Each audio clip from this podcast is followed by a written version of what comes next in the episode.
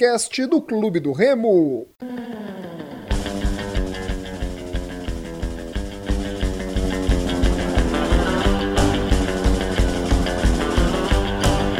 Salve, salve galera que se liga aqui no RemoCast. Esse é o podcast da torcida do Clube do Remo. Nos sigam nas nossas redes sociais, RemoCast33, Twitter, Instagram, Facebook e também estamos nos principais agregadores de podcasts: Spotify, Deezer, Castbox, Google Podcasts e Apple Podcasts. Digite agora aí RemoCast33, tá bom? É, foi um, muito legal o bate-papo da semana passada, a primeira parte com o Dirson Medeiros, o Ian Oliveira, que trataram a gente super bem mesmo. Foi muito legal o papo e eles estão retornando aqui para falar com a gente. E ao meu lado, para me auxiliar no programa, novamente essa dupla, o Batman e o Robin. Eu não sei quem é o Batman e quem é o Robin aí, o Murilo Jatene e o querido Gilberto Figueiredo. É, Ian, na semana passada a gente começou com o Dirson. É, hoje a gente começa com você de novo. Tudo bom, meu amigo? Como é que você tá? Valeu pela essa parte número 2 de você falar com a gente, tá bom? Fala pessoal, tudo bom? Boa noite. É, mais uma vez é um prazer estar aqui trazendo a informação do nosso clube é, mais abertamente e falando o que o torcedor quer ouvir, falando sobre as nossas decisões. E também contando um pouco do que a gente já fez e que a gente pretende fazer aqui nesse ano que, que estamos com, mesmo com todos esses problemas daí do Covid. Legal, Ian. Tudo bom, Dirson? Gostou do bate-papo da semana passada?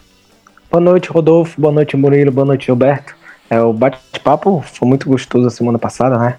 A gente conversou um pouco do que encontrou o clube e como terminou o ano de 2019, agora nessa semana vamos falar sobre 2020 e, se Deus quiser, sobre o nosso futuro acesso.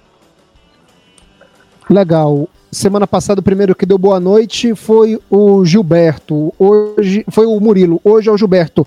Gilberto, você é o Batman ou você é o Robin? Boa noite, Beto. Boa noite, meu amigo. Sei aí quem é que bate, o que é que rouba. Mas vamos nessa. Salve, Beleza. salve, galera. Um abraço. Beleza, Murilo? Como é que você tá, meu amigo? Beleza, Rodolfo. Feliz demais. Mais uma vez receber o Disson, receber o Ian. Um abraço pro Beto. Bater esse papo aí com a galera. 2019 passou, um ano de muito aprendizado pra gente. E 2020 está se acenando aí, apesar do Covid, com uma perspectiva e com uma expectativa alta. Então, vamos seguir, vamos destrinchar aí o que a gente acha que vem por esse ano. Tamo junto. Legal. É... Eu vou deixar a primeira per a pergunta, que seria a inicial, para o Murilo a respeito do primeiro treinador do Clube do Remo. Ele tem mais embasamento para falar sobre isso. É, Dirson, vou começar com o Dirson perguntando para ele sobre a montagem não é, do elenco de 2020. É, as apostas que foram feitas no começo da temporada, já está sendo realizada uma reformulação, não é, Edson, do nosso elenco. Queria que você falasse sobre, sobre esses aspectos, não é? Primeiro ponto que eu vou fazer para você é o Jackson. Eu, particularmente, gostei muito da contratação do Jackson, pelo que acompanhei no passado e pela média de gols dele, não é? Qual foi o, o, o intuito com a chegada do Jackson, com a, com a contratação do Kila, que é um cara experiente no futebol do sul do Brasil, que eu também acho que foi um acerto. Queria que você comentasse sobre esses dois aspectos aí. O Kila e o Jackson, é, que eu achei um acerto quando vocês contrataram e um erro quando houve a dispensa dele. Vou falar um pouco do início, né? Porque primeiro para um planejamento tu, tu traz o, o executivo. É, após conversar com alguns executivos do Brasil, a gente já tinha conversado entre nós da diretoria, como o Ian falou no podcast da semana passada, a gente era um ano de a gente dar um plus a mais, era um ano da gente poder arrojar. Então, nós escolhemos o Kila para ser nosso executivo. Pela primeira vez, ele veio trabalhar no clube de Série C É um cara que já trabalhou em grandes clubes do Brasil, Grêmio, trabalhou no Ceará sobre o Náutico. Ele tem uma expertise muito boa de jogador, é um executivo que, que hoje em dia ele é muito bom na parte administrativa, mas ele é muito bom de leitura de jogo, do dia a dia do futebol. Ele sabe como chegar no treinador, conversar com o treinador alguns assuntos meio delicados, né?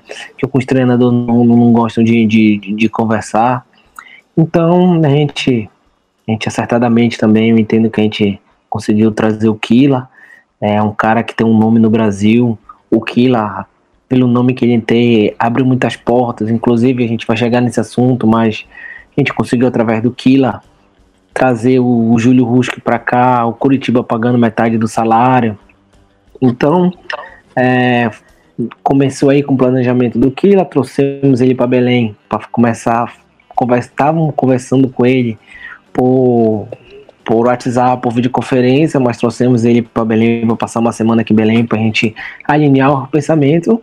E na nossa conversa, a gente procurando técnico, é, a gente, nessa hora, a gente estava procurando dois perfis de treinador. O primeiro perfil de treinador era um treinador estilo Mazola, já era um treinador com, com lastro grande, um cara que já veio de acesso, já veio, já está há bom tempo no mercado, aquele cara que a gente fala cascudo.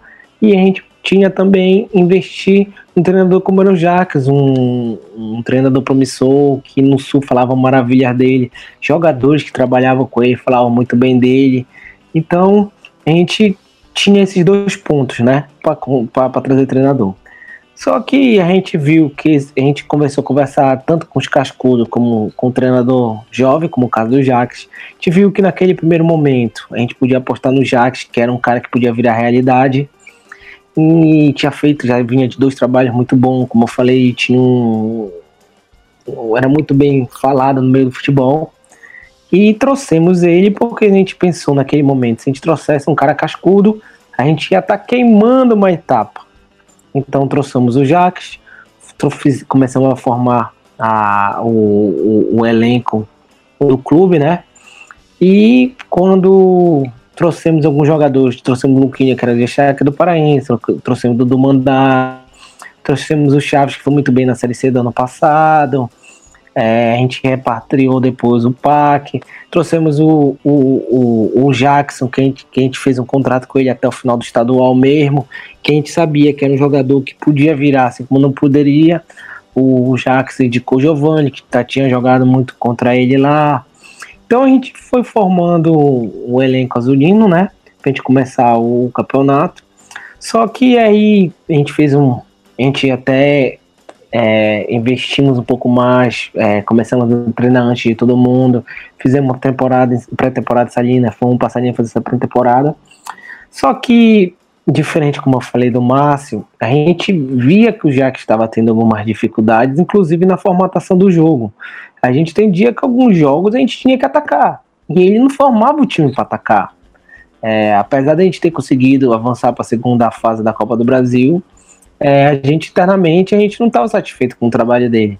O que culminou é no, na desclassificação na, na Copa do Brasil, né? Que foi uma coisa vexatória para o clube. E aí, naquele momento, a gente decidiu que era hora de trocar. Era trocar o que a gente já tinha planejado anteriormente, que era trazer um treinador cascudo. E nessa hora a gente conseguiu conversar com o Mazola, o Mazola aceitou nossa proposta, o Mazola veio para o clube e já o Mazola vindo a gente começou a fazer, conversar sobre, no nosso planejamento inicial, a gente também tinha um planejamento de trocar algumas peças quando acabasse para esse para o Campeonato Brasileiro.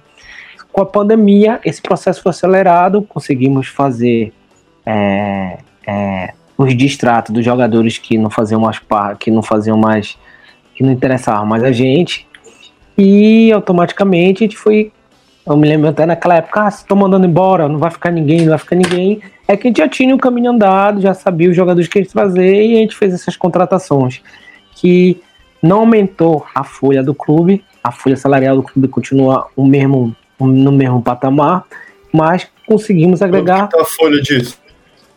Hoje a folha, ó, só de jogadores, hoje a folha do clube está em 280 mil. Provavelmente, na verdade, 290, provavelmente com esses dois jogadores que a gente vai trazer agora para a Série C, deve aumentar mais 40 mil, fica em 330. É uma folha que, que a gente considera baixa o campeonato, mas a gente, pelo, pelo, pela força do clube, a gente conseguiu trazer alguns jogadores é, recebendo abaixo do que estavam recebendo no último clube. Ou a gente conseguiu fazer alguns acordos, como a gente está fazendo o Júlio Rusk, ou como, como alguns jogadores que eles viram no clube que era hora de fazer um trampolim, que como a gente vai, aparecer jogadores um pouco mais na frente nesse. Então a gente está fazendo tudo que foi planejado. Claro, a derrota para o Brusque não estava no nosso planejamento. O nosso planejamento, quando a gente viu que era o Brusque, estava caminhar para a terceira fase e fazer um caixa maior na Copa do Brasil. Mas do que a gente trocar os, os, jogadores, quando acabasse o Paraense, a gente fez essas trocas, a gente incluiu qualidade mais, qualidade no elenco. A gente apostou no treinador, caso a gente não der certo, a gente ia trazer um treinador cascudo, trouxemos um treinador cascudo. Então, acho que até agora a gente está dentro do nosso planejamento, a gente não, não saiu em nenhum momento do nosso planejamento. E é que eu falei no, na semana passada, eu acredito que essa continuidade do trabalho que a gente está tendo, por isso que eu. Não é nem um assunto aqui, por isso que eu acho que o Fábio tem que. Ele primeiro tem que vir falar que, eu, que quer ser presidente ainda, quer vir para a eleição. E o segundo é conseguir, que eu acho que o Remo precisa de uma continuidade de trabalho, uma continuidade de pensamento. Caso é, algum pensamento agora é, mude, algumas a gente pode perder algumas conquistas que a gente teve atrás. Então, eu acho que a gente está fazendo um trabalho bom. É, eu tenho visto a torcida tem gostado das contratações que a gente tem feito. É, são contratações de jogadores que já tem um lastro de Série B, são um, um lastro de vitória, um lastro de acesso. É, nos treinamentos, os jogadores têm mostrado a qualidade que a gente tem, que, que, que, que, que a gente, pra, que cadenciou a gente a, a contratar. E eu acredito que a gente está no caminho certo. É, a minha expectativa para a continuidade do Paraense, para o início do brasileiro, é, são as melhores possíveis. E, como eu falei desde o início, eu acredito que, que esse ano as coisas vão dar certo. O que faltou no ano passado, esse ano a gente vai conseguir. Quer falar sobre esse tema, Ian? Ou o Dirson já explicou, já explicou bem? Não, eu acho que só ressaltar que virou a chave, né? É, é, na minha, no nosso ponto de vista, e eu acho que no futebol em geral, se a gente não tem um clube com dispondo de muito capital financeiro para investir é, de uma hora para outra no elenco, a gente tem que ir construindo isso passo a passo. E a gente deu o primeiro passo ali no estadual, fez algumas trocas, manteve é, boa parte do elenco para a Série C, é, deu o resultado que a gente esperava. Na verdade, a gente esperava o acesso, né? Esperava ir até as fases finais, mas dentro dali de um, de um prognóstico que todo mundo pintava, a gente foi bem. É, eles conseguiram entregar. Para esse ano, a gente manteve o que tínhamos de melhor e estamos agregando qualidade. Então, assim, na realidade que o clube se encontra, a gente só vai conseguir progredir como um todo coletivamente falando, se a gente for subindo degrau por degrau. Não adianta tirar todo mundo e contratar todo mundo de volta só porque uma um pequena parte do trajeto aí teve um percalço. E eu acho que a gente está sendo muito sábio nisso, assim, humildemente falando. Porque a gente, por ser uma equipe, né, ainda tem um Paulão, e aí com o auxílio do Kila, a gente consegue ser mais racional do que emocional, entendeu? Acho que esse é o nosso grande trunfo. Legal, Ian, Murilo. Vocês foram muito criticados por quando trouxeram o Jacques, porque muita gente falava: ah, é mais um aventureiro, é mais um Eudes. E eu falo por mim, eu acho que o Eudes foi um tiro no escuro muito mal dado. Eu, eu, é, assim, eu fui totalmente contra a contratação do Eudes. Mas eu não concordo com esse argumento que o Jax era também uma aposta. Porque ele vinha de um excelente trabalho e eu defendi sim a contratação do Jax, porque ele estava fazendo o trabalho num time pequeno da capital gaúcha e conseguiu resultados expressivos lá. E aí o Jax veio e é nítido que não deu certo. Acho até porque, pelo que eu via de estilo de jogo que ele queria implementar, faltavam algumas peças dentre elas os laterais. E aí eu queria entrar nessa questão. É, o Jacques, assim, foram várias partidas que o Remo ganhava aos trancos e barrancos e principalmente vocês mesmos viram que não havia evolução. Evolução. E aí vocês pegam um modelo totalmente disruptivo que é o Mazola. Como que tá essa confiança pro trabalho do Mazola? É, o que que vocês... Porque o elenco, vocês fizeram algumas alterações e tudo mais. Vocês acham que já está preparado? É, é, tá definido? É isso mesmo que vocês querem? Tá, é, sobre o Jax, assim, que eu ter oportunidade de falar a respeito, é, eu acho que faltaram peças, assim, né, que não se adequaram ao, ao estilo do Jax, né, é, isso ficou bastante marcado, assim, na, na, forma de jogar, e um deles é o lateral, o Dudu Mandai não jogou, para nossa infelicidade, e não é a característica do, não era a característica do Ronaldo ser esse cara incisivo, ser esse lateral de um contra um, que vai até a linha de fundo. E, e assim, só que além disso, o que eu percebi e que me deixava mais com o pé atrás é que o, o Jax ele não soube mudar a chave ali de que, de que no São José ele era um azarão e no Sim. Remo ele tinha que jogar como protagonista. Sim. E ao meu ver, essa foi a falha dele. Por exemplo, a ênfase nas preparações para o jogo do, do, estadual, sempre foi muito em não errar em, defensivamente, em marcar a todo custo e tudo mais. E pouco se via de. Não é que não era cobrado, mas pouco se via assim de foco na questão ofensiva. Sim. Não, com ele não tinha aquela coisa de que a melhor defesa do ataque. Para ele vencer de 1 a 0 estava muito bom. Só que assim, com o tempo, provavelmente ele iria entender que isso não era o suficiente, mas naquele espaço de.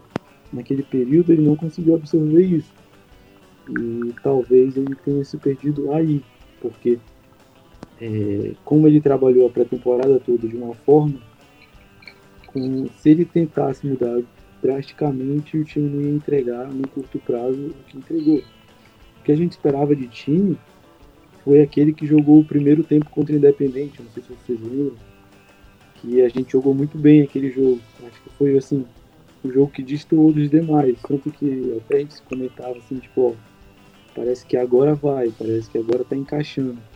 Só que aí no segundo tempo teve aquela queda novamente. E ficava essa oscilação. Isso teve muito a ver com a parte física também, né, Ian? Os jogadores do Remo estavam todos estourados fisicamente no começo da temporada. Eu, assim, eu. Pode ser que sim, mas nada tão significante quanto foi na temporada anterior. Do Mazola, né? Assim, é, é um estilo de jogo e um estilo de pensar contrário, eu concordo mas eu acho que o nosso elenco tem muito mais cara de Mazola do que cara de Jax Concordo. nesse ponto. Então eu acho que facilita essa, essa transição de ideias. É, por exemplo, o Mazola é um cara assim mais que pensa um pouco, tem um, um olhar um pouco mais amplo assim, para situações de jogo. Então ele não vai simplesmente chegar e exigir do jogador as características que ele sonha no atleta, ele vai se adaptar à realidade. E ainda tem as mudanças também, né? Então eu estamos confiantes é, nos treinos.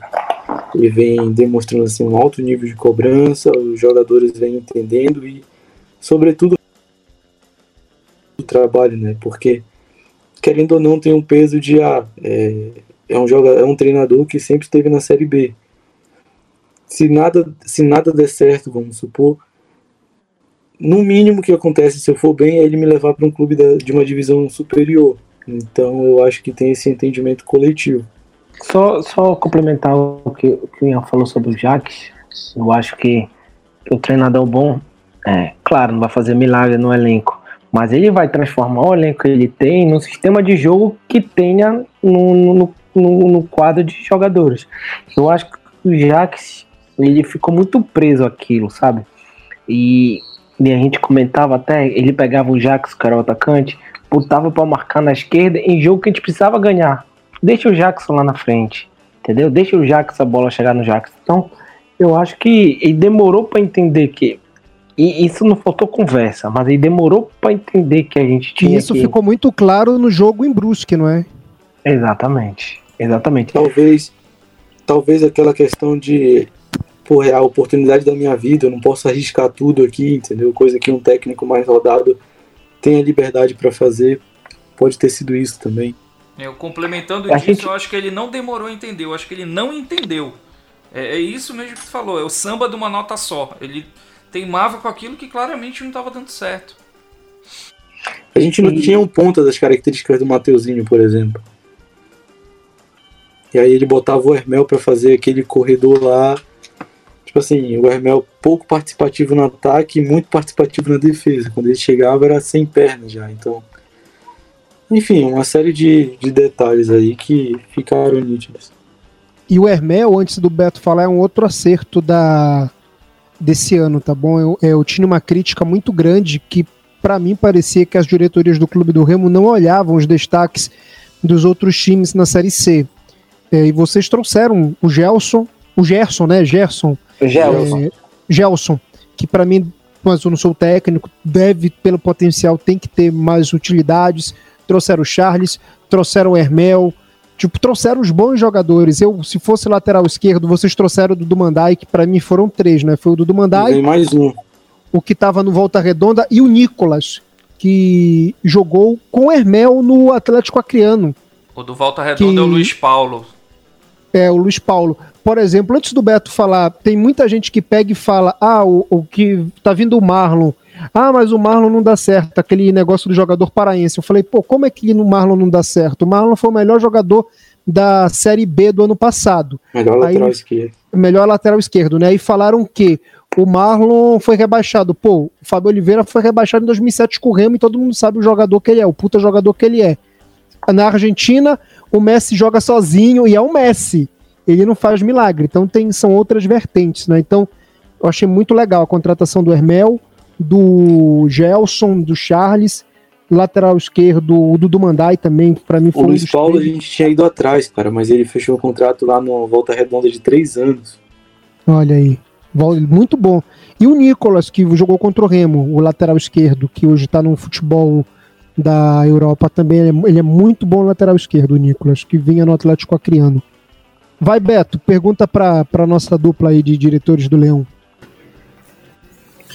Beleza. A minha dúvida é a seguinte: é, todas essas dispensas né, que foram feitas, eu acho que foram seis jogadores dispensados, né, e agora, pelo menos, já anunciados pelo menos seis jogadores, que, como o Disson falou, são jogadores que têm ali lastro de Série B, muito provavelmente são jogadores mais caros, né? Inclusive até mesmo a própria comissão técnica, né? O custo de uma Zola deve ser mais alto do que o custo uh, do que foi a, a aventura Jacques, né? É, essa, essa diferença agora para a Série C, já visando a Série C, que começa agora, né? Dia, dia 9, dia 9 de agosto. É, Pode-se dizer que nesse momento, e isso que vocês mencionam, desse gás que precisou ser dado, que vai ser agora nesse segundo semestre, é o fim dessa austeridade? Tem que se fazer um investimento maior para poder conseguir o objetivo que seria o acesso e o título da Série C? Não, Gilberto, eu acho que, que tu tem uma austeridade financeira, é, tu pode investir tendo uma austeridade financeira. Em nenhum momento aqui a gente a gente fez loucura e não vai ser agora que a gente vai fazer loucura e, e estragar todo o trabalho que a gente conseguiu até agora. A gente tem, a gente tinha um planejamento antes da pandemia que a gente teria uma folha de 400 mil, entendeu? Uma folha de 400 mil no brasileiro. Só que sem receita a gente tem que diminuir nosso orçamento. Esses jogadores que estão vindo agora, a gente, a gente conseguiu fazer bons negócios, como eu citei, é, o Júlio Ruski, foi um jogador que a gente conseguiu com, o Curitiba pagar salário. Um outro jogador, a gente tinha uma proposta, vou falar valor, mas não vou falar o jogador, tinha uma proposta antes da pandemia de quase 30 mil, e a gente conseguiu trazer ele agora por 20 mil dentro do patamar. É um jogador que vai vir para ser titular com certeza da equipe. Então a gente conseguiu, eu acho que hoje, é aquilo que eu falei, a gente está colhendo. Já está em Belém ou vai chegar? Esse já está em Belém. A gente conseguiu colher os frutos, a gente conseguiu colher os frutos do, da austeridade financeira que a gente teve. E como é, eu falei semana passada, no grupo da Série C, o Fábio contou pra gente que só quatro clubes estão pagando em dia. Então, isso também credencia o Remo para receber alguns jogadores. E, e, e, o que acontece? Antes, muitos jogadores pediam um salário mais alto para o clube, porque sabia que recebia um mês e não recebia depois. E com a gente não, a gente está pagando em dia. É, então a gente conseguiu mostrar que os jogadores que passaram aqui, ou os próprios empresários que já tiveram jogador aqui, é, viram que a realidade do clube é outra, viram que o Remo um time que esse ano vai brigar para ser destaque na, na Série C. Então os empresários quiseram colocar os jogadores aqui, esses jogadores que a gente, a gente tirou, a gente fez um bom negócio para o clube. É, a gente não, não, não nerou nenhuma hora a folha do clube, a gente fez um. Eu acho antiético falar em, em valor assim, mas a gente fez um, uma negociação muito boa para o clube, muito boa mesmo. Que até quando no início, quando a gente falou em, em, em fazer a, os desligamentos, a gente achava que os, os, atletas não iam aceitar dessa forma. Conseguimos convencer eles, é, pagamos todos direitinho, nenhum corre risco de entrar na justiça. E a gente contratou jogadores que a gente está trazendo, nenhum com preço acima da, do, do, do, que nós, a gente pode pagar. Tanto é que a gente ainda tem um laço para trazer dois jogadores que a gente vai trazer na Série C, que está faltando um atacante um lateral esquerdo. E a gente está com um elenco muito forte, é, tanto fisicamente, se for olhar a média do time aumentou muito, vindo com o Gilberto Alemão. A bola aérea ainda ficou mais forte junto com o Lucas gente vai ter uma bola aérea muito alta, com, com o Everton também, o Everton um, um lateral alto. Então eu acho que, que em algumas peças, alguns, alguns atletas que nesse início não, não, não voltar, não estavam muito bem, como era o caso do Gelson, que o Rodolfo citou anteriormente, o Charles, é nítido a forma física que ele saiu daqui antes da pandemia, que ele voltou, até hoje o Ian comentou de novo isso, é, a forma física dele agora ele tá com, com pinta de jogador, né? Tá forte. Então, eu, a gente tem um salto muito grande de qualidade. É, eu tô apostando muito que, que esse elenco vai dar liga e a gente vai conseguir o, o acesso. O nosso, só complementando, o nosso único problema assim com justiça, por incrível que pareça, foi com o Thiago Félix, porque e aí, um jogador regional no qual a gente deu uma oportunidade e ele simplesmente desconsiderou isso, não quis fazer qualquer tipo de acerto. Resumindo, ganhou, eu acho que 15 mil na justiça, o que a gente é, não era o que a gente pagaria, ele. mas também não, não, é grandes coisas. Então, foi só esse o, o percalço que a gente teve nessas negociações. E aí, é, eu gosto de ser justo com, com todo mundo. E o Mancha quando veio para cá, ele revolucionou o pensamento que se tinha dentro do clube de da forma como contrata, da forma como negocia e da forma como rescinde. Ele trouxe pra gente um protocolo muito bom, cara, que a gente aplicou e assim, 98% de eficácia. É, então eu digo assim que tudo é questão de momento. Por aquele momento ali do ano passado, o Mancha foi o executivo ideal para clínico por jogadores mais baratos, por ter essa habilidade de negociar, essa malandragem. Mas virando a chave, a gente achou por bem trazer o Kila, que sobe um pouquinho mais de sarrafo, é um cara que tem uma rodagem maior, é um cara que é, tem uma abertura maior em clubes grandes de Série B e Série A. E, então a gente achou prudente trazê-lo. Então tudo é questão de momento. E aí agrega o Kila de um lado, agrega o Mazola de outro, agrega o, o, nosso histórico do ano passado de bom pagador, de, de um clube que está investindo em estrutura. E tudo isso coaduna com o quê? Coaduna com jogadores que a gente está trazendo. Entendeu? Por exemplo, é, tem jogadores que a gente ligou ano passado que se a gente ligasse agora não viriam, ou melhor, a gente ligou ano passado e não quiseram vir, mas que se a gente ligasse agora e, tipo assim, já estavam aqui na, na porta da toca do leão. E isso é muito gratificante pra gente. Espero que o trabalho prossiga dessa forma. E aí é ter lastro, cara, porque ali na virada da Série C, a gente pode ter a oportunidade de fazer o que Juventude fez. Foi lá, contratou Renato Cajá, e deu um, um, um up assim, no, no elenco, entendeu? Deu um diferencial. Então a gente trabalha também visando essas possibilidades. Não dá para queimar toda todo o potencial de, de, investimento que a gente tem agora, para início. A gente tem que o teto de 400 mil é só jogador, fora comissão técnica. O quê? Que o Disso citou. O teto é, de 400 é, mil. É. Antes Entendi. da pandemia, agora a gente teve que rever. E, e, e o Ian tocou no assunto que é importante a gente frisar. O Mancha saiu muito criticado daqui, mas o Mancha foi um cara que revolucionou muito aqui so, sobre a forma de negociar, sobre tu não, tu não pagar às vezes o que Eu o jogador quer. Critiquei muito o Mancha. Ele, ele, ele, ele, ele, ele mudou muito a forma. Pensar, o Mancha tem um falou muito grande nessa mudança do clube. Legal, legal saber disso, Dirson. É, eu vou fazer essa primeira indagação para o Dirson e a segunda para o Ian. Dirson, como é que foi a chegada, a, a contratação do Neguete, que eu acho, cara, foi um tiro certo, entendeu? Como a gente, eu vejo o futebol de uma outra forma, a gente aqui na nossa equipe, é, o que o Jax fez com ele ali, eu posso falar, né? foi uma sacanagem, porque isso é contra a física, colocar um cara de 1,90m para marcar. A gente tem um engenheiro aí, que é o Gilberto, é, engenheiro elétrico. Então é contra a física, cara, colocar um cara de 1,90m para ganhar na disputa um zagueiro, lógico que ele quebra o galho, é, um Thiago Alagoano voando, um dos melhores jogadores da região sul do Brasil no começo da temporada. É, mas enfim, como é que foi a, a, chegada disso? Como é que vocês contrataram o Neguete, que para mim é titular hoje do Remo? Ele é em todos os aspectos. É, eu achei um acerto. Parece aquele jogador que a gente não conhece, mas que pô, chegou e vai sair bem no Remo. É, e pro Ian, como é que tá a situação do Daniel Costa? Porque a gente tem o Eduardo Ramos e tem o Packer, mas sempre é bom, né?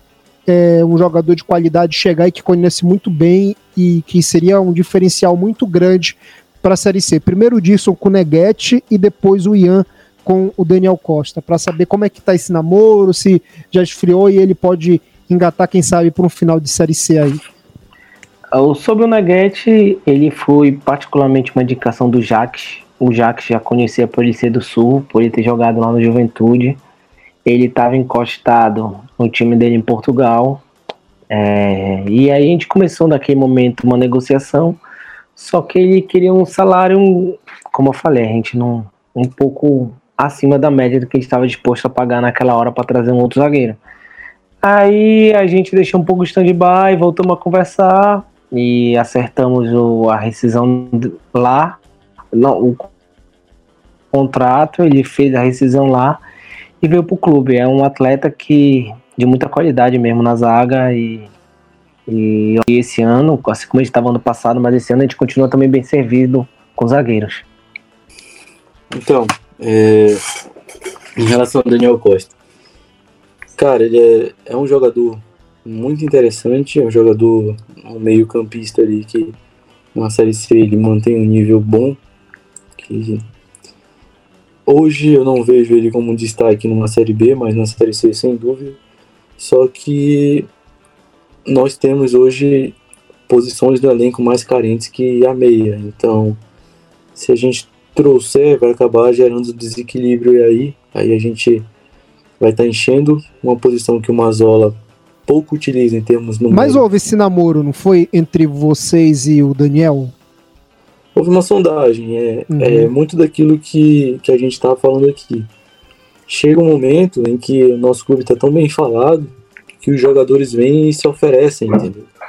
Conhecem um empresário que tem bom acesso aqui, um empresário que tem jogador aqui e pede para para ver a possibilidade, pede para sondar. E muitas vezes intermediários surgem com a ideia de que tem palavra com o jogador e não tem. Então, assim, o que, que a gente tem, o que, que a gente teve do Daniel Costa de concreto? A gente teve diversos intermediários que ofereceram aqui no clube e o jogador nem sabia da existência do cara. É, a gente teve um papo com o Daniel Costa no qual assim, ele sinalizou positivamente uma, uma eventual vinda, uma eventual contratação, mas nada muito além disso, entendeu? Não, confesso para vocês que não é o nossa prioridade hoje. Pode ser lá na frente, mas hoje a gente vê outras carências no elenco que a gente precisa reforçar. Legal, Ian. Murilo? Vou dar uma de malandro e vou fazer uma pergunta para cada um também, igual tu fizeste.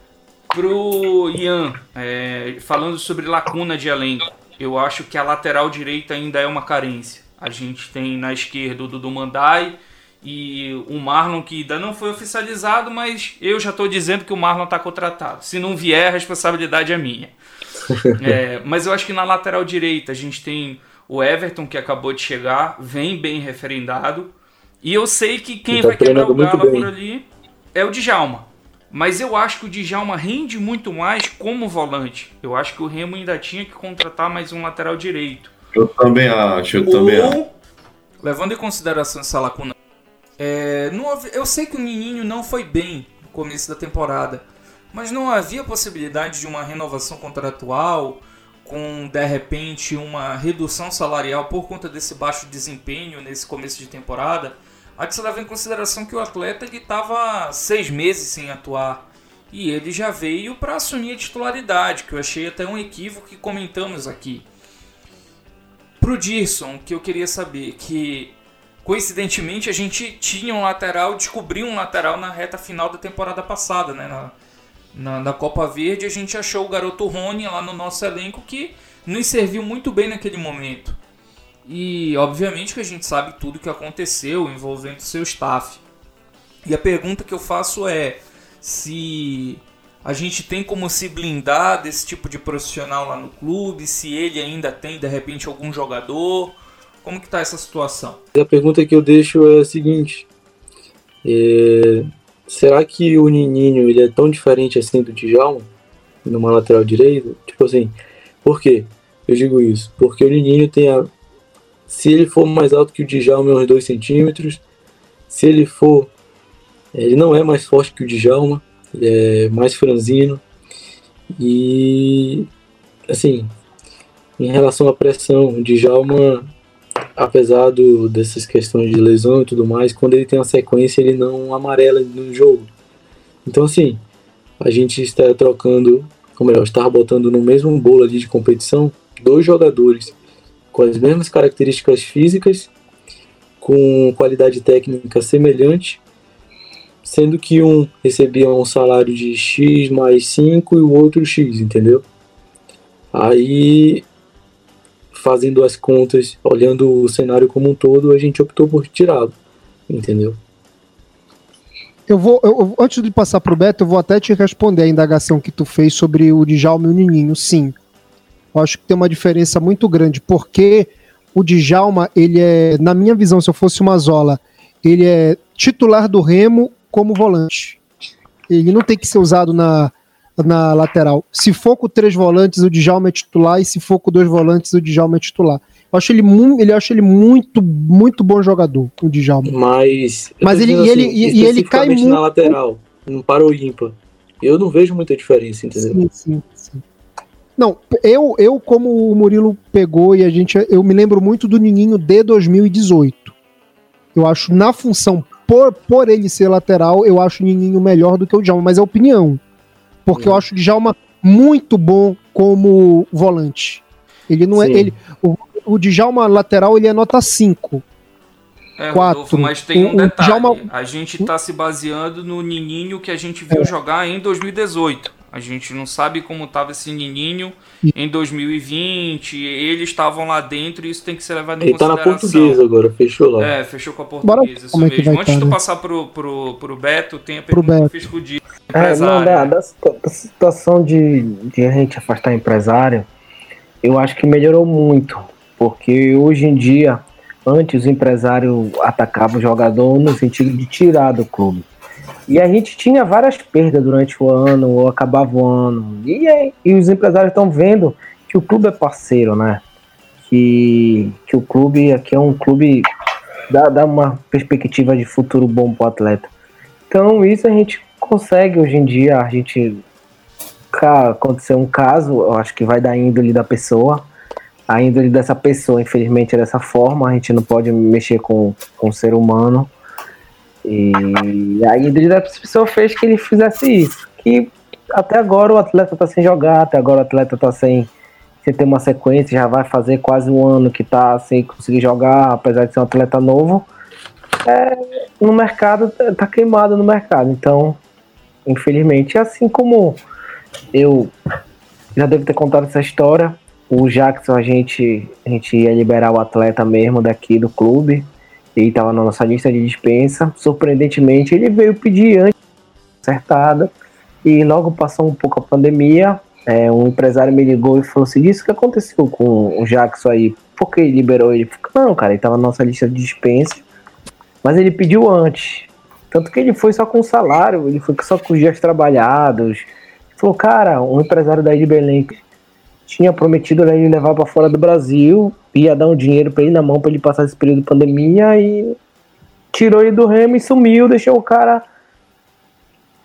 E qual... quando o Jackson foi pro Sampaio, já dava para saber qual era a parada, né? Porque ele tem uma parceria grande com, não, com o Sérgio verdade, Frota, né? Não, na verdade ele sumiu. Ele sumiu do Jackson. O Jackson foi atrás de outros empresários. Foi outro empresário que colocou ele no Sampaio.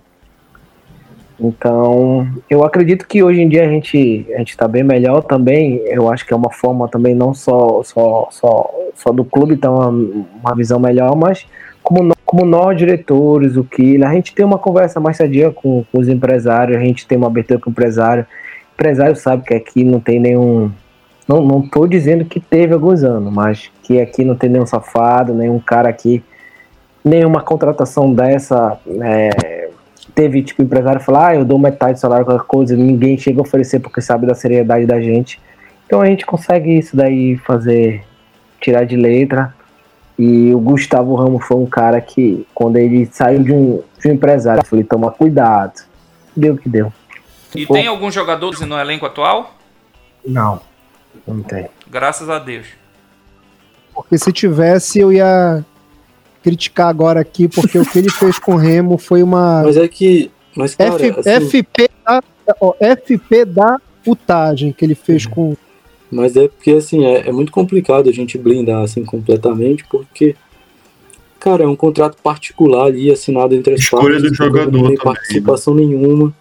É, Pode ser manipulado de outras formas. O cara tá deslumbrado com um gol que ele fez, aí o, o empresário chega, mostra o portfólio, olha o que eu fiz tudo mais, sim. eu te dou aqui o dinheiro na mão, e aí, sim, se o cara não confiar na nossa palavra, porque a gente tem uma, uma relação assim aberta com, com todo mundo ali, até mesmo porque para exigir a gente tem que estar em dia com as nossas obrigações com eles, então a gente tem esse, essa via de mão dupla, né? E aí a gente conversa, cara. Fala, olha, evita tal, evita fulano, tem uns jogadores que procuram disso, assim, falam, olha, tá, tal pessoa tá me procurando aqui para me agenciar, o que que tu conhece e tal. Tudo isso devido à, credibilidade que a gente passa, né? Porque exemplos não faltam. Mas é muito complicado, cara, blindar completamente assim. O que a gente pode fazer é, é orientar e direcionar. Enfim, eu acho que o, esse, o meio empresarial o jogador tá ficando cada vez mais profissional e mesmo, os próprios empresários estão afastando esses caras que queimam a profissão. Vai, Beto. Vamos lá. A minha última pergunta para você vai ser sobre o elenco, claro, né? Não tem como a gente deixar de falar do elenco, a gente está aí na expectativa é, para volta aos gramados, né? É, se vocês acham, ou quais vocês acham que, que são as lacunas no elenco? O que está faltando ainda? E se vai ter munição para o restante da temporada, ou seja, para fazer alguma contratação pontual que seja necessária, sei lá, talvez no ataque, o, o Zé Carlos vem aí homem gol, mas é já um cara de 37 anos, né? Será que ele vai ter aquela aquele físico para estar tá de todos os jogos que o time precisa? É, como é que vocês estão se preparando em relação a isso? É, na verdade, Gilberto, a gente como eu falei, a gente tá. Falta mais um lateral esquerdo, né, pro nosso elenco. É, e falta mais um atacante. A gente tá correndo atrás de anunciar um atacante, é, alguém que. que com o mesmo. Duas, né? É, com alguma. É, que jogue tanto centrado como de lado. Vai conseguir tirar o cara lá da Inter de Limeira, não? Você, o Murilo, o Murilo que tá cravando contratação. E aí, Murilo, o que tu acha? Já tá fechado, pai. Oh, eu, não falou, sei, eu, então não tá sei falando. quando, eu não sei quando o programa vai pro ar, mas eu tô falando, já tá fechado. Rapaz, o pessoal tá falando que o Fábio Bentes tá igual o, o Guardiola. Quem ele aponta o dedo, o pessoal vem. Então a gente, é como eu falei, antes da pandemia a gente tinha um orçamento. Devido à pandemia a não ter público, a gente teve que cortar alguns gastos. Um, do, um dos gastos foi a gente ter que aproveitar o Djalma na lateral direita, fazendo como volante ou como lateral. E a gente vai trazer. Devido à pandemia a não ter público, a gente teve que cortar alguns gastos. Um, do, um dos gastos foi a gente ter que aproveitar o Djalma na lateral direita, fazendo como volante ou como lateral. E a gente vai trazer, né, mais esse atacante, mais esse lateral esquerdo. E como a gente está deixando também um laço um pouco na frente, como na virada, como o Ian falou anteriormente, a gente vai trazer umas duas peças que a gente até brinca com a cereja do bolo, para que a gente consiga o acesso. Santa Cruz tá com três meses de salário atrasado. Bora lá buscar o pipico, rapaz. Não, mas tá. O Santa tá todo atrasado, mas é um erro deles lá. O Pipico não tá, não. O Pipico não. Não, rapaz. Pipico tá com a cinquentinha dele garantido. garantido. O Santa Cruz não, não, não, não, não para de contratar, né? Ele tá- tá- trouxe um Negueba que foi que era do, do Globo. Sim, tava do Santa, Vitória. Santa? Cruz. E o Negueb é bom, viu, cara? Olha, É. esse, esse moleque é bom Não de vi- bola. não Não sei como é que ele ainda Vitória, tá na Série C. Ele, pô, e ele vai ser um acredito, vai ser um dos quatro que eu acredito que vão se classificar na nossa chave. Eu acredito que que a gente está no mesmo patamar que o Santa Cruz. Única, única- eu, eu acredito que o Santa Cruz tem um time titular bom, mas quando ele vai fazer algumas mudanças, o elenco dele não está tão forte quanto o nosso. A gente está formando um, um elenco forte, não só de titulares, como jogadores de reserva também. A gente sabe que durante a C acontece muita suspensão, muita contusão. Ano passado, a gente teve a contusão que deixou a gente na mão do Carlos Alberto Jansen. Em 2016, eh, a gente tinha cinco zagueiros. No último jogo contra o América, a gente foi com dois zagueiros só, a gente não tinha nenhum no banco. Então, a gente precisa de um, do elenco, um elenco com peças isonômicas. Quando saia um, o outro substitui e não perca qualidade. E aí, Murilo, o que, que você ainda pode quer perguntar pro, pro Dirson e pro Ian pra gente já aí nesse, finalizar esse nosso bate-papo aí de 2020? Curtinho, né? O ano só teve. não teve nem três meses. Se teve dois meses foi muito, né? Por causa do quando começou o campeonato e quando parou. É, acho que de formação de elenco eles já responderam praticamente tudo. Agora eu já tá pra fechar, eu vou perguntar. Já tá tudo fechado, o Fábio vem pra reeleição, né? Vem, Olha. sim, o Fábio vem pra reeleição. Crava aí agora, crava Posso que o Fábio vem cravar? pra O reeleição. Fábio vem pra O reeleição. Murilo, o Murilo virou vidente. Crava aí Vem, o Murilo. Fábio. Vai, rapaz, crava o O Fábio. Fábio, o Fábio- falando o Fábio vem. vem, já tá fechado e, e pronto, vou melhorar a pergunta. É, já tô cravando que o Fábio vem concorrer à reeleição. Vocês dois também vão continuar na diretoria de futebol? Tem essa pretensão de que esse ano a gente vai subir? Tô cravando também que esse ano a gente vai subir. Vocês vão estar juntos aí para essa montagem do elenco da Série B? E eu quero título, viu, Ian? Não quero só subir, não. Vamos ter. Eu acho que, cara, primeiro, assim, Série B já vira uma loucura. É jogo atrás de jogo, é uma logística, assim, que eu acredito que. É jogo atrás de jogo, é uma logística, assim, que eu acredito que prejudica a vida particular assim, de qualquer um que não esteja, que não viva do futebol, que não esteja diretamente ligado. É, foi até bom tu perguntar isso porque as pessoas elas confundem um pouco dizendo que o Fábio ele se cerca do- dos amigos e coloca para preencher cargo na diretoria, sendo só que esquecem que a nossa função ali é tão somente estatutária, que a gente tem o, o diretor técnico do ramo que é o Kila.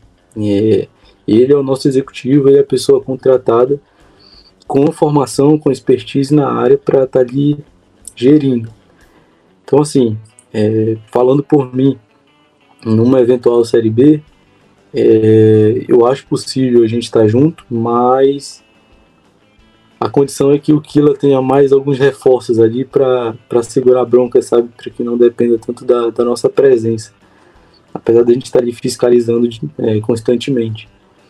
É, o Disson não, que o Disson tá com boi na sombra, eu tô correndo atrás do meu ainda. Disson que manda no TCE, pô. TCM. TCM. Ele, TCM. Na verdade, eu tenho um, um, um meio trato aqui com a minha família que caso conseguir família, é, então dificilmente eu acho que eu já peguei o Remo sem divisão, ter na Série C, se Deus quiser, vou colocar na Série B, eu acho que aí é a hora de dar uma pausa, é, de deixar o clube com outras pessoas e um dia lá na frente, um pouquinho, vou ajudar, mas um pouquinho lá na frente eu volto. É um momento de, de ter paz, um momento de, de poder deitar na cama e, e não pensar em remo, não, depois de uma derrota não, não chegar em casa e não poder ficar perto da família, só, só ir para a cama tomar um banho, deitar e ter mais uma vida social, porque é, em época de jogo, pelo menos eu, é, tipo, tem jogo domingo, eu evito sair dia de sábado, porque as pessoas chegam e ficam falando, quando perde, é, eu, eu, eu, eu eu não posso pegar meu filho na escola quando pede porque os, os porteiros lá ficam enchendo o saco, ficam gritando, ficam fazendo coisa. Então, é, eu acabo. Quando é secador acabo... por um lado e quando é torcedor por outro, né? É. Então acaba. É, é, é meio ruim, sabe? É meio ruim. A minha família mesmo reclama, tipo, vou no lugar, o cara reconhece, ficam fazendo às vezes piada, sabe? Ficam fazendo coisa. Então, às vezes, é, eu deixo de ter uma vida social e prejudica muito meu filho que está crescendo, que tem quatro anos, vai para cinco anos. Então, é, com acesso, se Deus quiser, vou dar uma, uma descansada e no momento mais lá na frente eu volto. É, ainda tem uma última pergunta aqui, rapaz, que eu, que eu preparei aqui, me fugiu, tô pedindo para o Murilo é, quer, é, faz, faz, vai, faz, Murilo. Pode fazer a pergunta antes de a gente encerrar. esqueceu, eu tô te lembrando. Então, o que que acontece? É, entrando na parte política também, o Rodolfo ele fica completamente estressado com qualquer coisa que seja absoluta. É, às vezes até puxa saquismo. E a gente vê que nas redes sociais o Fábio é unânime nas redes sociais, assim, principalmente. Porque eu acho que é um ditado que é válido. Toda minha avó com os 93 anos, olha, e ela tem 93 anos, então ela pode ralhar qualquer um aqui, que viver 93 anos. Ela sempre falou para mim, meu filho, é, olhe no, no, no, rosto das pessoas e uma outra também, é que toda unanimidade é burra. Ela sempre fala isso para mim. Velhinha é, é, é foda com o PH. O Rodolfo fica aborrecido quando ele vê puxa saquismo. Pô, aqui entre nós, vocês dois não conta, tá? É, a gente fala, o Fábio tá fazendo sim uma boa gestão. Só que o que, que a gente fica preocupado? É a dicotomia, a, a, os, os, extremos que são colocados é, muitas vezes é, na atual gestão. Tudo que era para trás é péssimo e tudo que é da gestão atual é bom. Qual que é a preocupação, e é uma preocupação minha, que a longo prazo isso seja prejudicial, como no meu ponto de vista está sendo lá no, com a Novos Rumos lá no Rival. É, vocês discutem isso? Claro. O pessoal que está no Facebook lá no Rememeu não vota. Então, se eles defendem a permanência do Fábio, é uma coisa que eu sempre falo aqui, façam um sócio proprietário de vocês para vocês exercerem efetivamente a opinião de vocês. Mas lá dentro, entre vocês, como que vocês veem essa, essa, esse extremismo? Por exemplo, a gente estava fazendo uma live e o candidato da oposição apareceu e eu coloquei uma mensagem que ele mandou para o Chico Monte Alegre. A gente estava com com X, na hora caiu menos 15x de audiência, só porque apareceu a mensagem do cara. Falei, porra, não é assim também que a gente tem que tratar as coisas. Então, como que vocês pensam isso. É, eu acho que a oposição ela tem que existir sim para fiscalizar e tudo mais. É saudável para a vida de qualquer clube, não só do Remo. Mas como que vocês veem e discutem isso lá dentro? Olha, Murilo, eu vou falar sobre política. eu vou falar o que eu penso. Eu acho, eu concordo com o Rodolfo, eu acho que que toda, já diz aquela música, é, ela é burra, né? Então, eu acho que tem que ter uma, uma democracia, tem que ter uma eleição, acho que tem que ter um, um contraponto, o contraponto tem que mostrar suas ideias. E para se realmente a gente esteja fazendo uma boa gestão, o sócio vai, vai, vai, vai dar seu veredito e dizer que, que a gente merece continuar mais três anos ou não. Agora, sobre conversar sobre eleição, é, eu que sou mais próximo do Fábio, eu, eu juro para vocês, pelo meu filho, a gente não conversa muito sobre eleição. A gente conversa muito sobre o dia a dia do clube, a gente conversa muito sobre o que acontece. Mas falar sobre eleição, falar sobre eleição, a gente não conversa. É, eu acho que, que a gente está tão centrada, focada no, no, nesse período difícil do Remo, nos problemas que o Remo, todo dia é um problema novo no Remo, que a gente não conversa sobre eleição. Eu sei, eu sei se o Fábio veio ou não, eu sei. Eu sei porque eu já tive uma conversa por alto. E pelo eu conheço o Fábio, mas eu disso eu sei. Mas a gente Também não conversa, sei. a gente não, não, não, fala como vai ser, como não vai ser. É, não, ser sincero, conta até zero sobre fala de eleição. Zero, zero, zero, zero, zero, zero, zero, zero. O Ian pode confirmar isso depois, quando o Fábio tá lá. A gente nem conversa sobre eleição. A gente. Vou ser muito sincero, pra gente. É, que está vivendo o dia a dia no clube, a eleição pode estar muito perto, né? Agora no primeiro final de semana de novembro. Mas para a gente parece que ainda falta dois anos, três anos, para tu ver o foco que a gente está. Então, é, eu também concordo com vocês. Eu acho que não tem que ter uma. Nada tem que ser unânime, porque tu acaba nem, achando que tu tá. E nem xiita é, disso, tu sabe por quê? Eu falei isso pro Fábio já em Belém. Falei pro Fábio em Varginha. Sabe o que foi que eu achei do caramba que o Fábio fez? Ano que hum. vem, ano que vem já, ano passado, antes da final do jogo contra o Independente do Curuí, no jogo de ida, o Remo perdeu, né? Ou ganhou, não me lembro. Não, perdeu Aí, de 1x0 com o gol contra. Per, perdeu de 1x0. É, aquele gol legal do, do Marcão, engraçado pra caramba. Ele vai tentar fazer um gol contra daquele, nunca mais vai é, conseguir. Tava com todo aquele problema financeiro. O que foi que o Fábio fez? Ele chegou com as múmias se reuniu com, com as múmias que a gente conversou, que eu não gosto desse, de termos que, é, que rotulam as pessoas, né? E nessa conversa foi levantado um dinheiro para bancar é, premiação para os jogadores e salário para os jogadores. Eu acho que um presidente ele tem que ser assim, respeitar quem fez trabalhos comprovados com o clube, porque se a gente é remo, vem desde 1905 esse processo aí.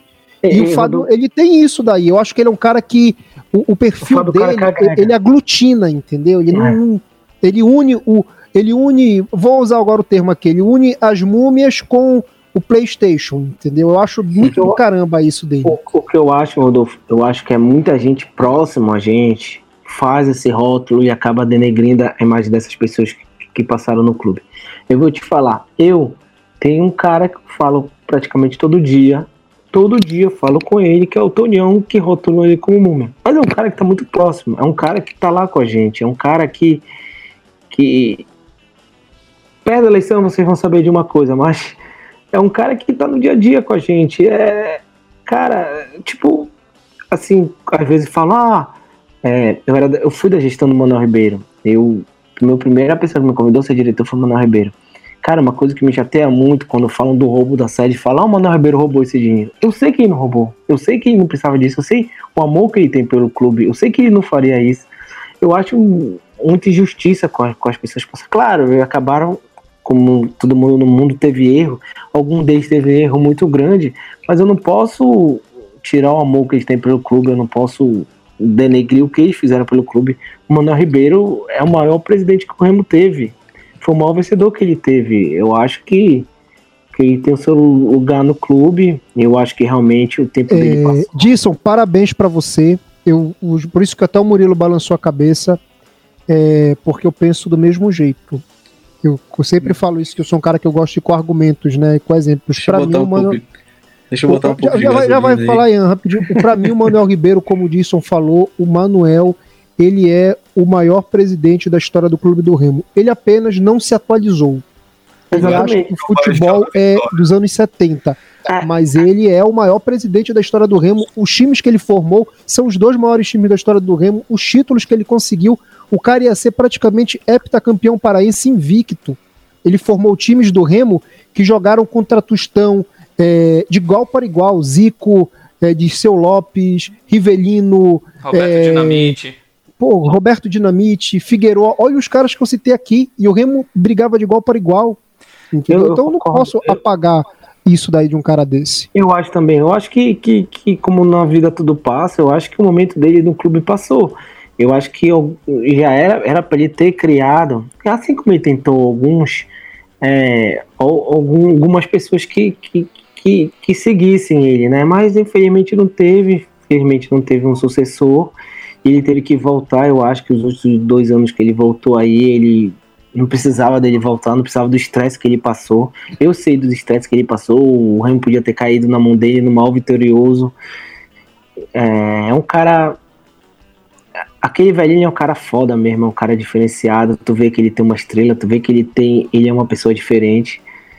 Então, cara, é, eu tenho o máximo respeito por essas pessoas. Eu gosto dessas pessoas no clube. Eu gosto do Moacir, uma pessoa que estava toda vez perto dele. Eu gosto do seu Birajara. Um dos meus melhores amigos é o filho dele, é o Fábio. É, hoje, um dos diretores com a gente é o filho do Paulo Mota. Algumas pessoas fazem que, que isso crie uma briga entre do clube, uma rivalidade. Eu acho que essa rivalidade, essa rivalidade não tem. Eu acho que um momento lá atrás, que quando a própria Sorremo e algumas outras pessoas quiseram fazer o voto direto, ali teve um pouco de birra. Eu acho que, que toda mudança tu acaba tendo um conflito mas eu acredito que esse conflito é já para ter resolvido. Eu acho que muita gente ainda põe como gasolina usando o termo que não existe.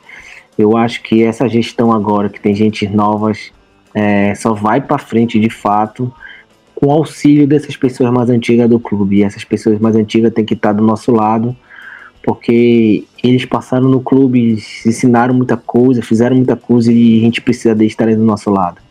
E é como eu falo, né? O Tony é uma pessoa que eu converso quase todo dia. Eu, eu é uma pessoa que, que era para estar mais perto da gente, vai estar daqui para frente.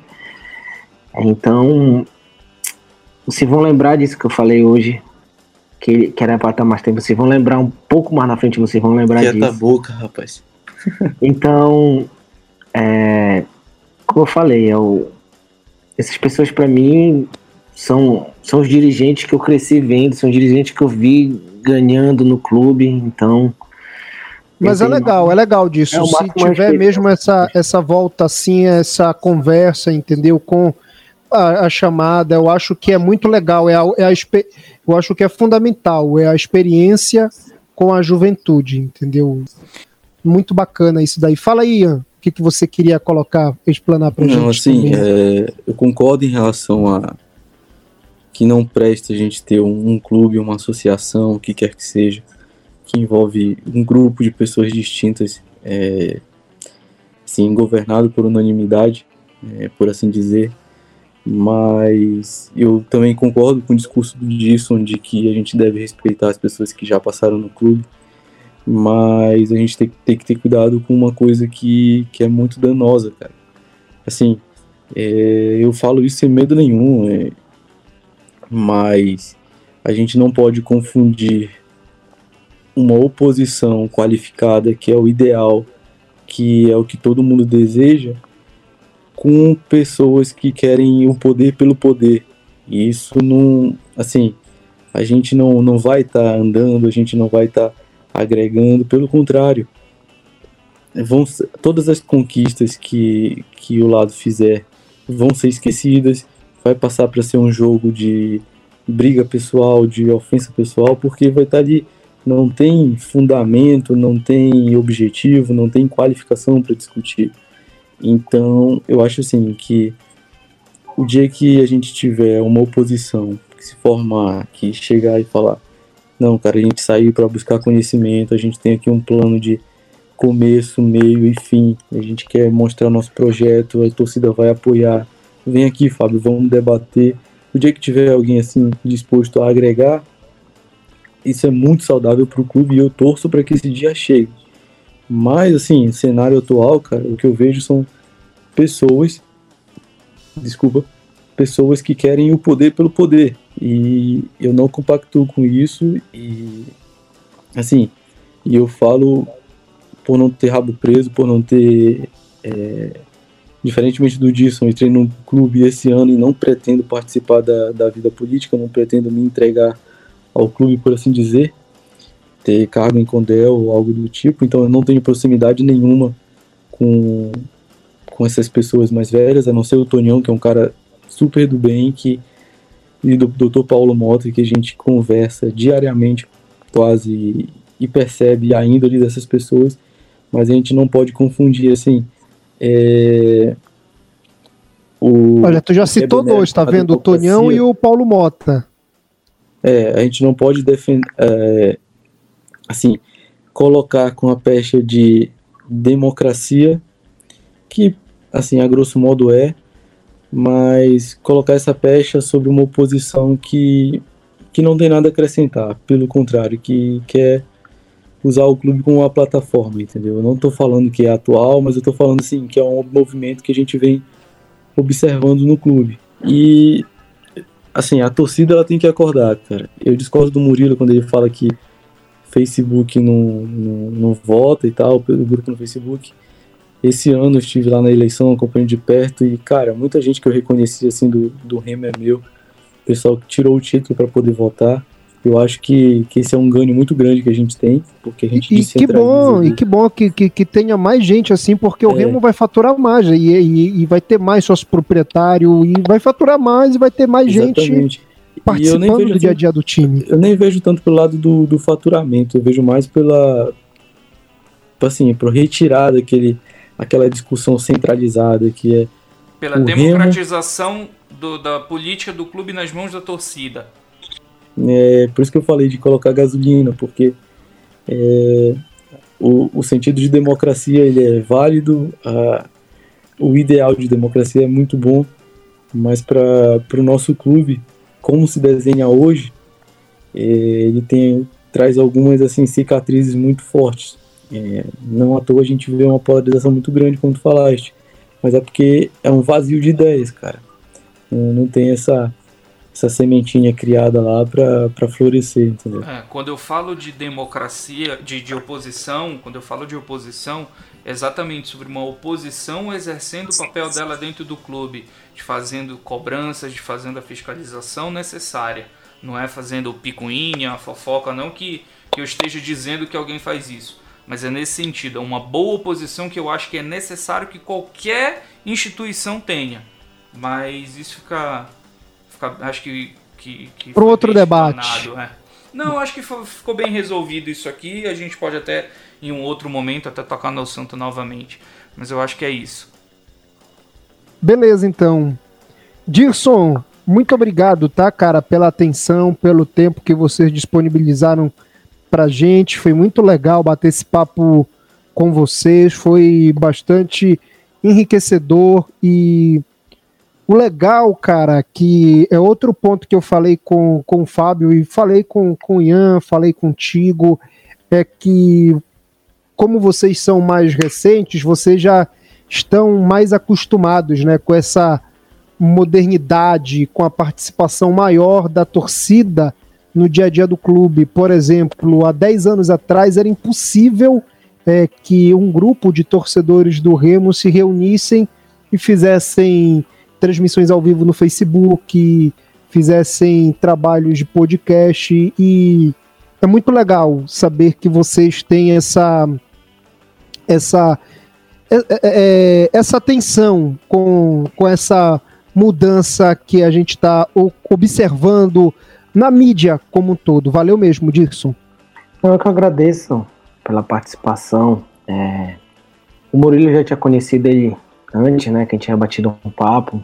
Hoje conheci vocês dois, Gilberto Rodolfo, é, na verdade, da semana passada. É, cara, eu tinha, pelo que o Paulo me fala de vocês, eu tinha certeza que ia ser um bom papo e se concretizou. É, eu quero dizer que eu estou sempre à disposição para participar, para mandarem mensagem para mim, para bater papo, o que for, sinta-se à vontade. É, pode ter certeza que aqui vai ter um cara sempre que vai pelo programa que vocês fazem, pela índole de vocês, sempre vai estar aqui torcendo por vocês e eu tenho certeza que o programa, o podcast de vocês sempre vai ser um sucesso. Legal, obrigado disso. E, e, e a gente sempre fala isso aqui, podem ter certeza. É, eu sempre expliquei para os meninos e tudo mais. Por exemplo, o Murilo, ele tá ali, né, tá fazendo o programa dele. Se ele receber crítica, ele tem que pegar ela, absorver. Aí ele vai ver se for a crítica para o Murilo que comenta para o projeto, é uma coisa. Tem que receber, se for positiva ou negativa. Se for uma crítica é, para o Murilo homem, pai de família, marido, aí ele tem que mandar ir para casa do chapéu, contratar o Ian para ser advogado dele e fazer o cara pagar. Porque a vida é assim, é desse jeito. Então, quando a gente se reunir, quando tiver ideia, chamei os meninos, eu deixei bem claro isso. Eu não suporto que tratem, é, entre no detalhe da, da vida pessoal do ser humano. Tudo isso. Então, quando a gente criticar, po podem ter certeza que nunca vai ser a crítica pro Ian, pai de família, pro Dirson, pai de família. Beleza, Ian? É, Beleza, é, pra, é, pros do, é pra função de vocês hoje que vocês estão. Tipo, são diretores do Remo. Então, ser diretor do Remo, ele tem o ônus e tem um bônus. A gente sabe, sabe disso. Pode ter certeza disso. Foi muito legal falar com você também, Ian. Não, cara, eu agradeço, me coloco à disposição para quando vocês precisarem, quando vocês quiserem alguma informação, claro, dentro do, dos possíveis, dentro dos limites de, de passar também. Caso queiram minha participação em, em, em novas oportunidades, podem ficar à vontade.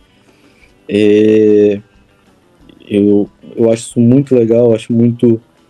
agrega muito para a torcida em geral que quer saber um pouquinho mais de detalhes sobre o nosso clube, sobre a gestão em si, que não se contenta só com, com as notícias que saem no dia a dia. E eu só senti falta do, do, do Smith, cara, que ele. Rapaz, eu ligo o rádio, tem comentário do Smith lá no, no portal Arquibancada. Eu ligo o rádio, o Smith tá falando é, na CBN. Aí eu, eu abro os podcasts, o Smith tá lá cornetando, tá falando. Acho que Não, o Smith, o Smith, é, o, o Smith ele foi um cara que a gente conheceu através do podcast. Ele acompanhava a gente e ele entrou em contato, começou a ter amizade com o Murilo e sempre que tiver oportunidade ele sempre participa. Rapaz, ele participa, de tudo, cara, impressionante. Isso. Um menino bem bem legal, bem inteligente, que também pensa no futuro. Menino do bem. Fazer, jornal, é, é. fazer jornalismo e eu dei, dei muita força porque ele tem uma mentalidade totalmente diferente, entendeu? Mentalidade perceber, mais, mais jovem. Só que não, falta dele no papo.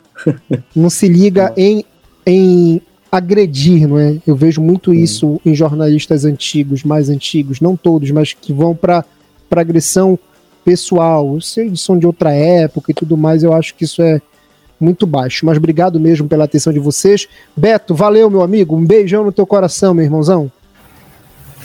Valeu, valeu meu amigo. Um abraço. Valeu, Murilo. Um agradecimento especial para o Dício e para o Ian por terem aceitado o convite. Foi muito bacana o papo. E um abraço especial para todos os seguidores. Espero que eles gostem de, de mais esse episódio do Democast. E os haters?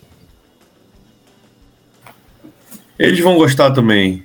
Que sabe como é, né? Comer. Mas, mas, fala, mas fala com aquele teu sotaque lá de Manchester, vai. Fala com o teu sotaque lá. Como é que eles são o quê? Quem? Os haters? Os haters. Ó, cara, eu ainda vou falar inglês igual o Beto, cara. Eu ainda vou falar inglês nesse jeito, haters. Valeu, Murilo. Tchau. Falou. Valeu, Rodolfo. Valeu, Beto. Principalmente valeu, Ian. Valeu, Dirson. Muito obrigado mesmo. É, o papo foi como a gente já imaginava. É, a gente vai continuar ficando puto quando tiver que ficar puto. vai, vai fazer as críticas, uma coisa que eu já tinha conversado com, com o Dirso. A gente critica quando tem que criticar e ele entende, sabe que torcedor tem que criticar mesmo. Mas acho que as críticas de 2019 para 2020 elas estão diminuindo exatamente porque o trabalho eu acho que é muito positivo. Vocês estão estão crescendo aí nesse clube do Rima. É, é evidente a crescente que o clube está. Então, parabéns aí para vocês e muito obrigado pelo, pelo papo, pela atenção. Voltem mais vezes, por favor. Beleza, então com a participação do Gilberto Figueiredo, do Murilo Jatene, da dupla de diretores de futebol do Leão, Dirson Medeiros e o Ian Oliveira, a gente encerra mais uma edição do RemoCast Podcast da equipe do Clube do Remo. Estamos nos principais agregadores, Apple Podcasts, Google Podcasts, Castbox, o Spotify e o Deezer. Valeu, galera! Nos sigam nas nossas redes sociais, é só por RemoCast 33. Tchau, tchau. A gente volta em breve com uma próxima atração. Tchau!